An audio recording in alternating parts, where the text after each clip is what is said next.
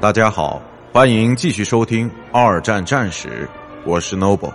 今天我和大家分享的是对德战争的胜利之德国空军的战败。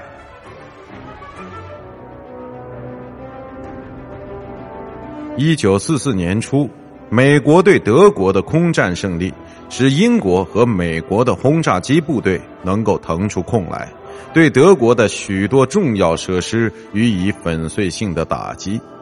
在数量上居于弱势，并实际消耗了燃油的德国空军，这时候早已在反击上无计可施。两个至关重要的指挥决定，确保了1944年对德国空军的摧毁。虽然美国轰炸机部队的领导人对于进攻部队的战斗机护航并没有予以高度重视，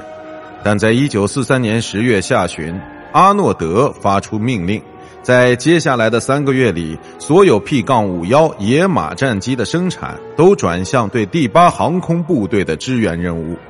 第二个大决定是在一九四四年一月实施的，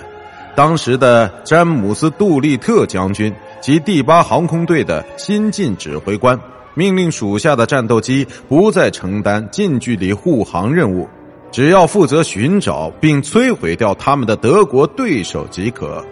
这两个加在一起，开始为一系列的大规模空战揭开了序幕。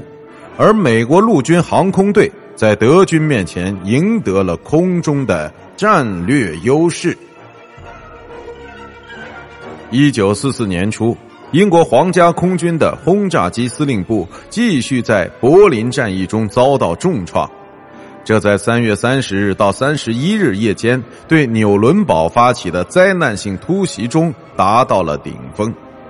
七百九十五架轰炸机中的九十六架都在战斗中损毁。空军元帅哈里斯极端反对这个决定，并在他的能力范围之内对德国目标做出了很多次区域轰炸。